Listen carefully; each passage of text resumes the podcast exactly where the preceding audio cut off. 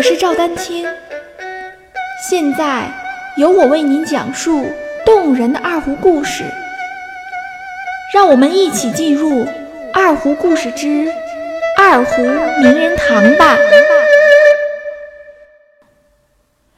大家好，刘天华于一九二八年创作了《良宵》《闲居吟》，发表了《空山鸟语》的定稿。一九三一年，刘天华创作了《光明行》，并在高亭公司录音演奏了二胡曲《病中吟》及《空山鸟语》，琵琶曲《歌舞影》及《飞花点翠》。这也是刘天华生前唯一的一次录音。一九三二年，刘天华创作了《独弦操》及《竹影摇红》。同年六月一日，刘天华在赴天桥收集锣鼓谱时，不幸染猩红热，仅一周，于六月八日。晨五时二十分逝世，享年三十七岁。我的学术著作《视障者二胡学习研究》已于二零一八年三月由高等教育出版社正式出版发行，欢迎大家在赵丹青二胡艺术网最新力作一栏中了解该书详情。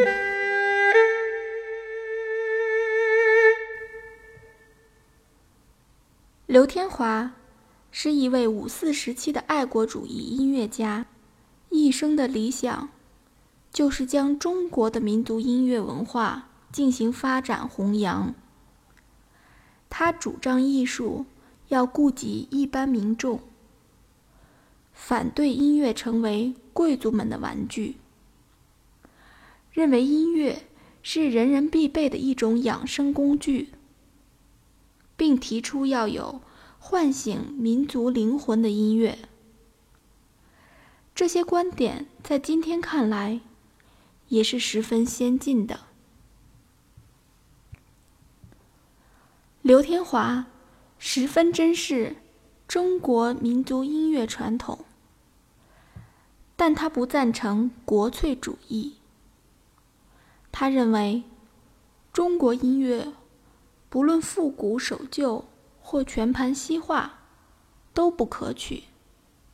刘天华深入了解了中西乐的特长及优点，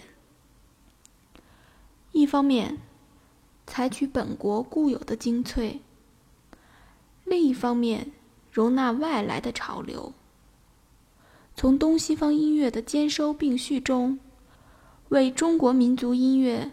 开拓了一条崭新的道路。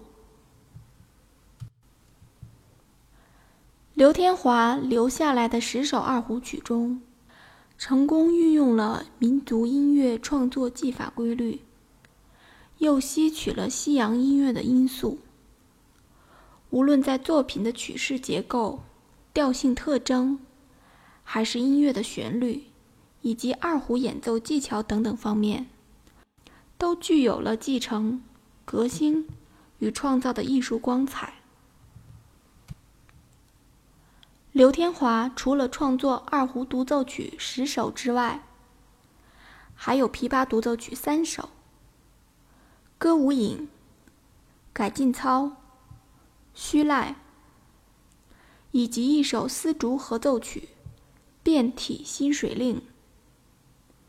他还编写了四十七首二胡练习曲，十五首琵琶练习曲，整理了崇明派传统琵琶曲十二首。由此，他也成为了我国近现代音乐史上第一个专业民族器乐作曲家和革新家。刘天华在艺术观上有独到的见解。注重实践，富于坚韧不拔的战斗精神，都是值得我们学习的。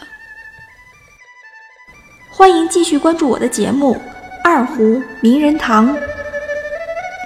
大家如果需要与我进行交流，也欢迎添加 QQ 号二二六三七八七三零八，昵称为光明行。